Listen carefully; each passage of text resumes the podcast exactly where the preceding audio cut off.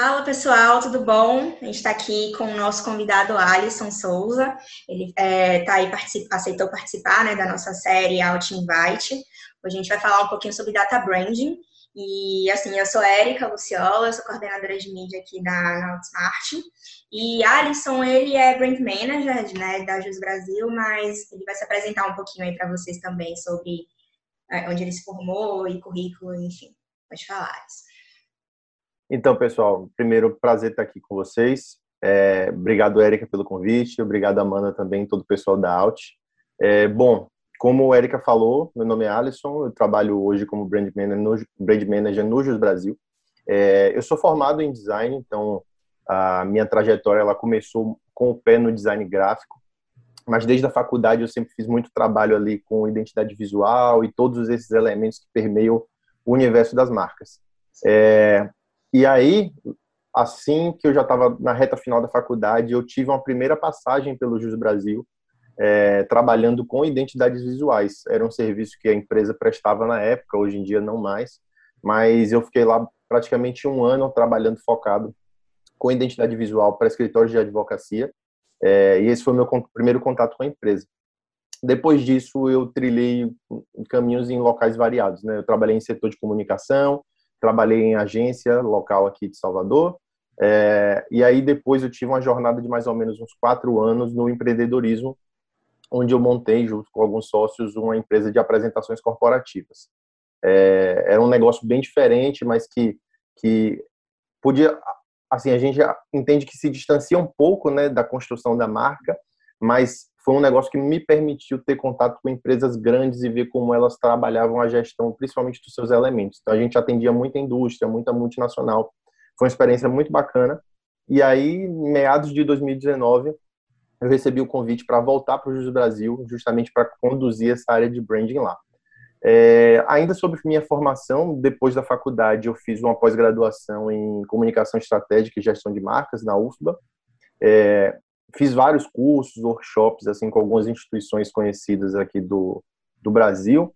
E hoje eu estou assim no meio do caminho para terminar um MBA em marketing branding também na PUC do Rio Grande do Sul. Então, acho que essa é a minha trajetória aí. Massa. Então, assim, é, a ideia é debater um pouquinho sobre algumas perguntas que a gente coletou aqui com o pessoal, tá? Então, assim, meio que começando aqui dentro da Outsmart, a gente sempre teve muito essa questão da cultura data-driven, né? De é, reconhecer a importância de um dado, de, de ter informações para uma tomada de decisão. Então, é sempre alguma coisa que a gente tem buscado muito aqui dentro. E aí eu quero que você primeiro é, dar um, passo atrás, né, explicar assim o que é data branding, como é que funciona, enfim, é, dar um, um, panorama geral assim de do que é isso, do que é data branding. Bacana. É, acho que de maneira muito resumida, direta ao ponto, o data branding seria ali, de fato, trabalhar a construção e a gestão da marca com essa orientação a dados também. Uhum. É, quando a gente fala de branding, por ser também um tema muito recente, coisa de seus 30, 40 anos, é, sempre o branding foi trabalhado de forma muito subjetiva é, e muito intangível. Então, alguns autores, até no começo, sempre falavam, né, ah, a marca é uma coisa muito intangível, é difícil de você mensurar. No entanto, hoje, não só pela tecnologia que a gente tem, pelos canais digitais, também quanto ao avanço de algumas pesquisas, a gente consegue entender melhor é, como a marca está impactando de fato na estratégia do negócio e nos resultados. Então, acho que o data branding seria bem isso, a gente conseguir medir é, alguns avanços e alguns impactos que a marca proporciona no negócio. Uhum. E, e, é engraçado, né? Porque às vezes quando a pessoa ouve falar de branding, ela fica pensando que é só a marca mesmo, né? O logozinho, o texto, etc. E tem muito mais por trás disso, né? Tem todo um conceito, tem toda um, uma visão, uma estratégia, enfim. Então, é, às vezes as pessoas têm uma visão um pouco limitada em relação ao tema mesmo, né? O que é de fato branding, como isso é poderoso dentro de uma organização, de uma marca, enfim. Perfeito. É, eu até costumo dizer que, é, assim como o branding é um modelo de gestão, para algumas pessoas o branding está inserido no marketing, para outras o branding está cobrindo todo esse guarda-chuva que tem marketing, que tem experiência do cliente. Uhum. É, eu, eu costumo olhar para a ótica de que está cobrindo tudo, sabe? Eu uhum. entendo que a marca ela, ela driva todos os outros esforços. Então, é, até a análise de dados que a gente faz de campanhas de marketing, de ações de CX, isso toca o quesito marca, o quesito branding também, porque a gente está construindo marcas por conta desses canais. Então, assim, é, apesar de, da métrica, às vezes, ela não está ligada 100%, né, como você falou, à marca direto, mas todo essa, esse, esse ecossistema contribui. Exato, sim, perfeito. E assim, é, o que, que você acha assim que são os maiores benefícios né, dessa questão de ter essa cultura data branding? Por que, que uma, uma empresa deveria adotar essa, essa cultura? Bom, é, eu acho que o primeiro ponto é de fato entender como a marca está impactando ali na estratégia e nos principais indicadores, tá? É, pensando muito pela ótica do produto digital, a gente está sempre ali buscando é, aumentar a fidelidade dos nossos consumidores, reduzir o número de cancelamento e churn, é, reduzir CAC também, por que não? Uhum. E tudo isso a gente sabe que indiretamente é, a marca ela exerce um papel em todos esses pontos. Então, quando você tem uma marca que o cliente admira, se identifica, possivelmente ele vai ser mais fiel ali. Uhum. Daí, só que aí vem um pouco da dificuldade, que é como a gente separa que essa fidelidade está sendo atribuída só à marca ou à marca ou a, a depender a, a um, um, trabalho bem feito de suporte em que um atendente ali ele trata legal e você acaba gostando daquilo. Ou o inverso também, às vezes você tem um ótimo trabalho de marca, mas, sei lá, um, um, um erro no produto faz com que você cancele. Então, é, o, o, o, trabalho do brand ele tem um pouco dessa complexidade, mas quando a gente vai olhar para os dados e vai olhar para os números, a gente consegue pelo menos ir tentando separar essas camadas para que fique mais claro. Então, acho que esse é um, um, um bom benefício, assim, a gente entender é, como a marca tem a sua responsabilidade e como os outros elementos também têm. Uhum. É, uma outra coisa que também é importante, assim, primeiro é que o branding é um trabalho de longo prazo, tá? Até o próprio nome diz ali, branding, ele está em construção. Muitas pessoas não entendem isso. Então, acho que por ele estar tá em, por a gente fazer um trabalho de longo prazo, a gente primeiro tem que decidir se a gente vai investir nesse modelo de gestão. E isso quer dizer dar tempo ao tempo mesmo para que as coisas elas comecem a ecoar.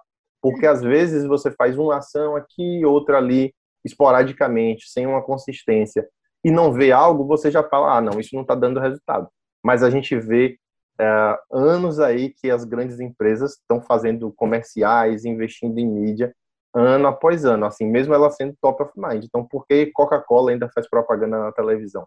Porque ela precisa reforçar aquela marca constantemente. Então, a gente tem que entender que é uma coisa de longo prazo, que demanda ali paciência e investimento de recursos, mas que sim, no futuro a gente vai conseguir colher um maior, maior resultado. Uhum. E um trabalho de branding bem feito, ele possibilita que a marca fique no, no, no top of mind mesmo, né? Por exemplo, o McDonald's, sim. ele não quase não escreve mais McDonald's, ele bota o Mzinho, você já sabe do que se trata. Então, é, realmente, ter um bom trabalho de branding faz toda a diferença, né? Exatamente.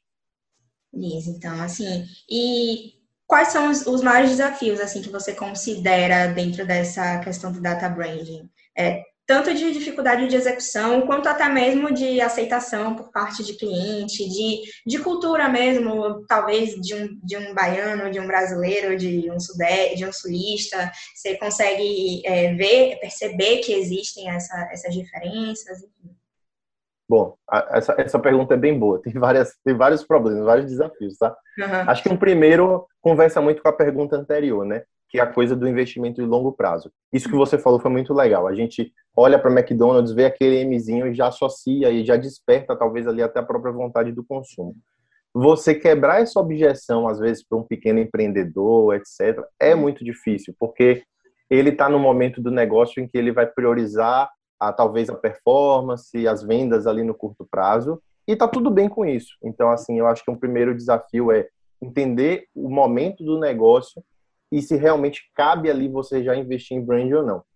Eu acho que toda marca ela tem um potencial de investir em branding desde o começo nas devidas proporções. Então, é, vamos pegar o próprio exemplo do pequeno empreendedor ali talvez ele possa focar realmente nas vendas no primeiro momento, mas isso não impede de que ele comece o negócio com a marca bem construída, respeitando ali as cores, o tipo de letra, com um manual bacana e que ele traga essa imagem mais profissional.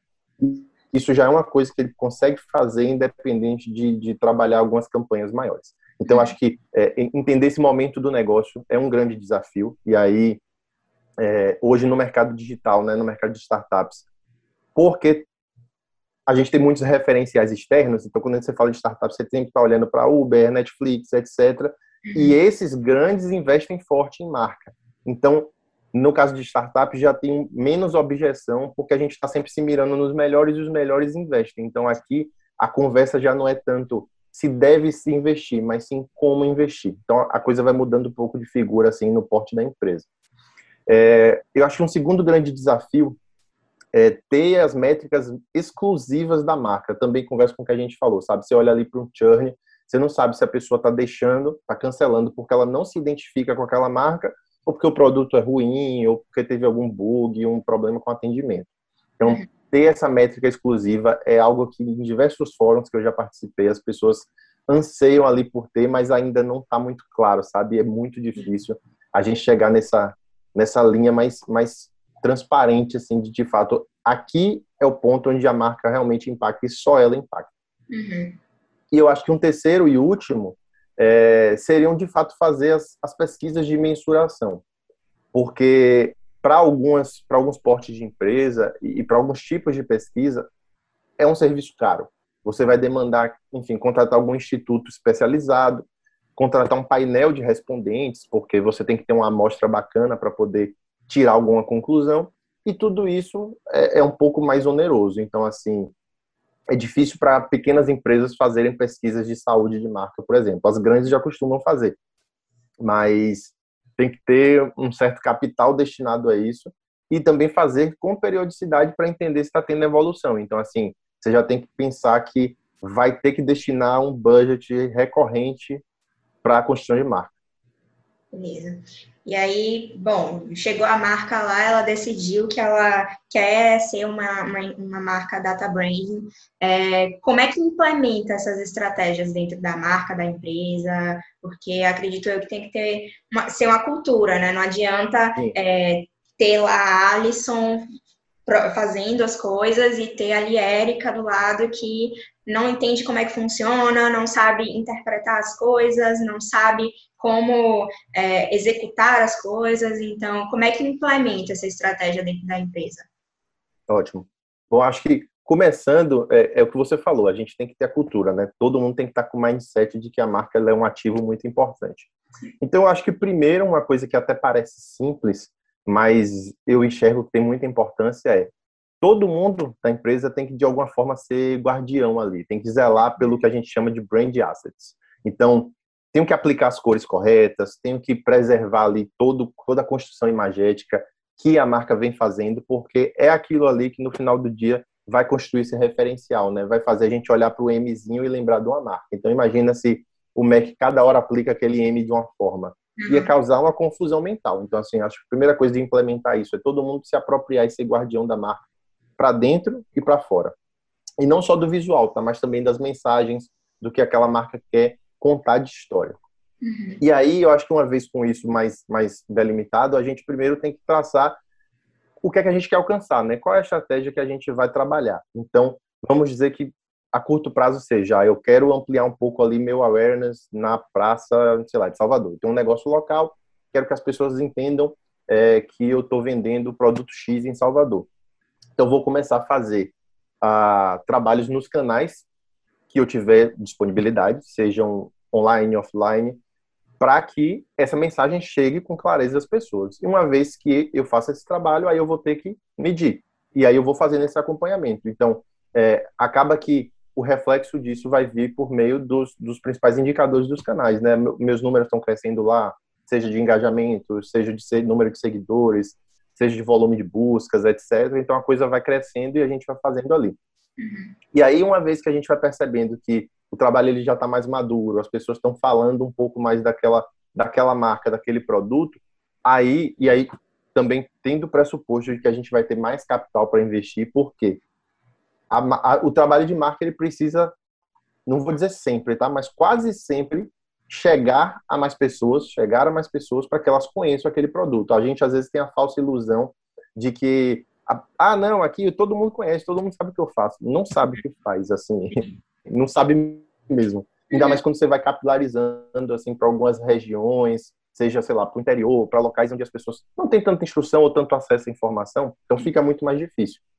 Então, assim, tem que estar constantemente investindo, e aí cada investimento desse, a depender, ele pode impactar na percepção de uma fatia desse público, e aí você realmente também tem que olhar e medir. Então, por exemplo, se seu público for um público mais de nicho, você faça ali eventos periódicos. Pô, depois desse evento ali, qual foi a repercussão que, que teve, né? Como é que as pessoas perceberam ou passaram a nos perceber? Então aí você roda alguma pesquisa, olha para os próprios números nos canais digitais e por aí vai. Então eu acho que assim começa devagarzinho, cuidando ali mesmo, zelando pela marca, criando a cultura, e aí depois vai expandindo para as ações que vão reverberar em comunicação e nas demais métricas do negócio.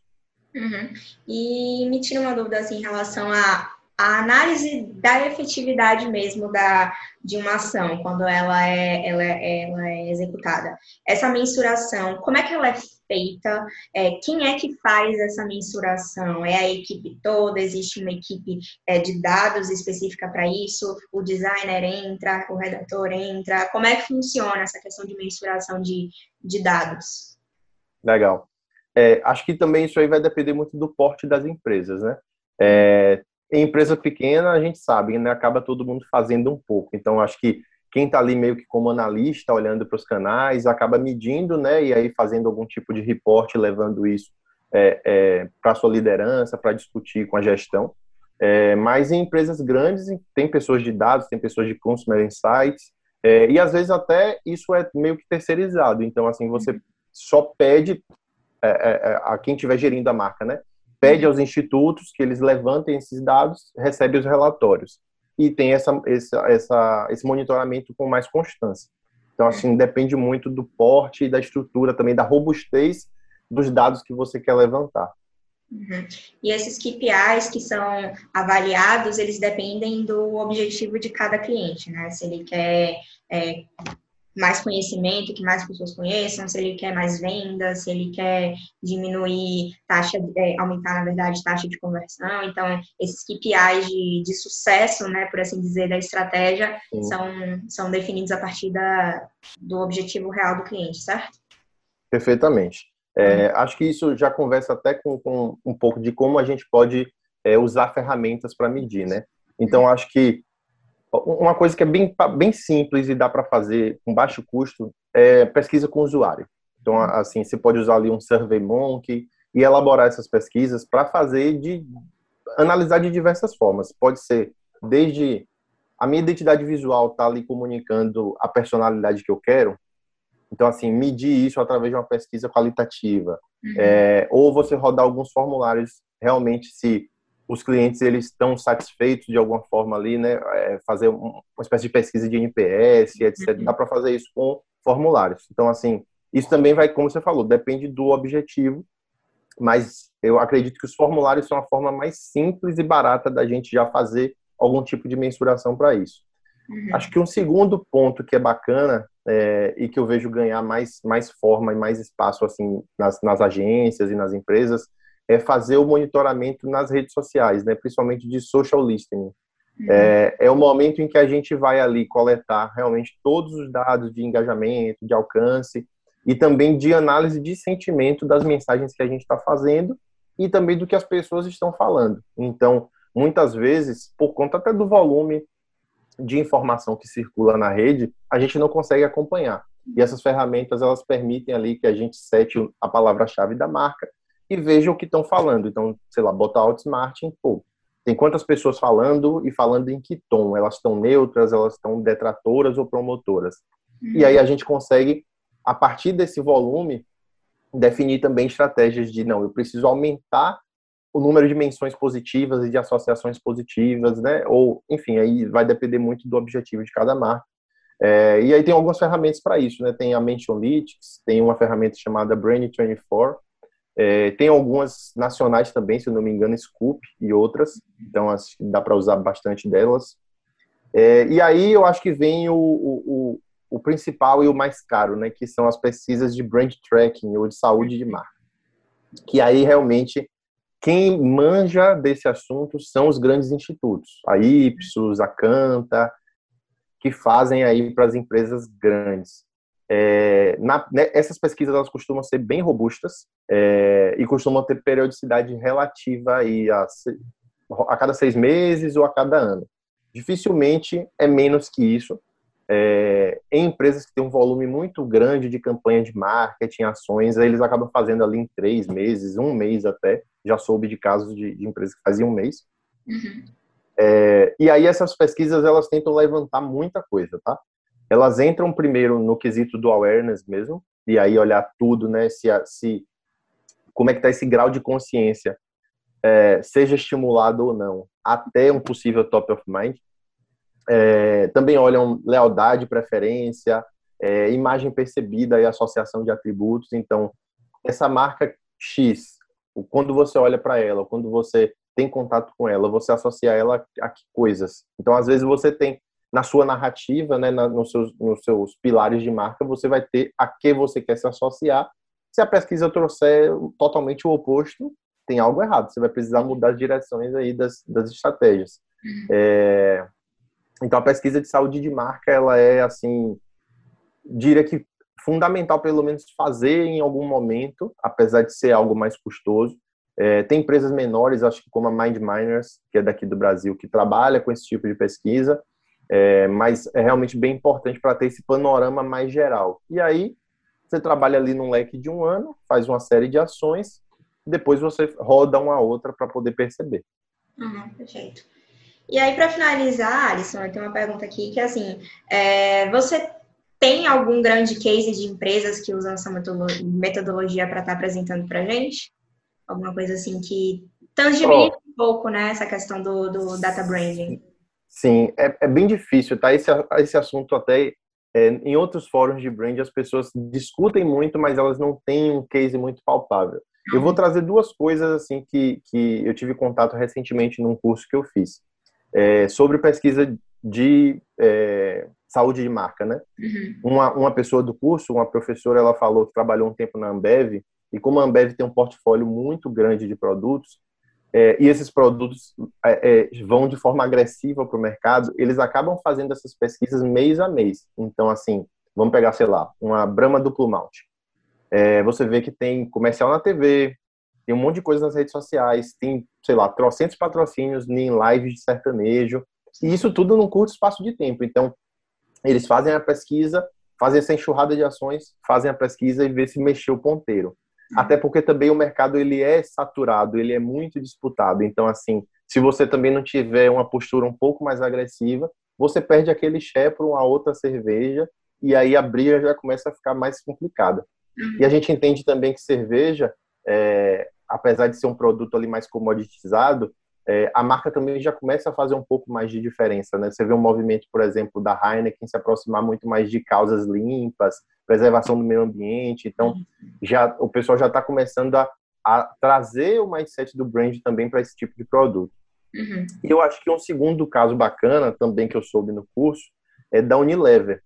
A Unilever é, enfim, uma gigante, né? Ela tem diversas outras marcas no seu portfólio e aí para cada marca realmente é, é, vai ter uma estratégia diferente. Mas lá eles têm meio que uma métrica própria chamada Brand Power. É uma coisa que, inclusive, acho que é, é bem pouco conhecida, assim. Né, essa métrica é deles, eles juntam ali três, três itens que são diferenciação, saliência. Saliência é, é uma coisa que também acho que pouca gente conhece, mas é o poder que a gente tem de lembrar de uma marca ao ver algum elemento que não seja a própria marca. Então, quando você vê, sei lá, laranja e lembra de Itaú, quer dizer que a marca Itaú está saliente na sua cabeça. Você não lembrou de outra marca laranja. Uhum. Então, eles trabalham diferenciação, saliência, uh, a outra métrica que eu esqueci, eu vou tentar lembrar, mas esse combo das três, eles extraem esse brand power. Então, é, lá dentro também, a cada ação que eles fazem, por exemplo, a, a, tem a marca 3CM, né, de produtos de cabelo. E aí você, a, a, a professora, ela citou que a 3CM patrocinou um, um desfile na São Paulo Fashion Week e fez uma ativação de marca lá. Uhum. Dias após, eles rodaram uma pesquisa para olhar se esse brand power tinha sido também impactado. Uhum. E aí, se esse ponteiro mexer, aí eles entendem que aquela ação foi valiosa. Pelo que ela trouxe, geralmente quando o ponteiro do brand power mexe, o ponteiro de vendas também mexe muito forte. Então uhum. isso eu achei bacana porque é uma empresa que já está atrelando o, o, o, crescimento da marca, a percepção da marca a um retorno financeiro de fato, não só o retorno do, do brand equity, que é uma coisa mais intangível, mas sim o retorno em vendas, em receita. Então, acho que tem esses dois casos, assim, para trazer. Muitas empresas, é, elas não conseguem entender como um influencia no outro, né? Acha que você vai trabalhar venda aqui, branding aqui, que em nenhum momento isso se cruza. Então, esse case aí é realmente bem interessante nesse aspecto. Exatamente. Acho que uma, uma prova disso também é a própria Apple, né? A gente sempre fala da Apple como uma marca muito forte, é, e isso independe de, de, de, do marketing deles ou do design do produto. Eles trabalham isso é, é, porque eles entendem que essa marca muito forte atribui valor a, todo, a toda a linha né, que eles forem lançar. Então, hoje, se a Apple lançar, ah, sei lá, um carro, vai, vai vender e vai esgotar muito rápido. Então, assim, a marca forte, ela invariavelmente traz ali um, um retorno em receita, só que sim, é difícil da gente encadear, isso também cria um pouco de resistência, mas ao longo do tempo a gente vai quebrando essas objeções. É, com certeza. Então é isso, Alisson. Obrigada, assim, por estar disponibilizando esse tempo para a gente, tá? E se quiser falar alguma coisa também aí no final. Não, eu agradeço demais o convite. É, deixo também aí as portas abertas, caso queiram, a gente queira conversar sobre outros assuntos do branding. É, e é isso, contem comigo. Obrigado a todo mundo que vai assistir a gente aí. Valeu, galera!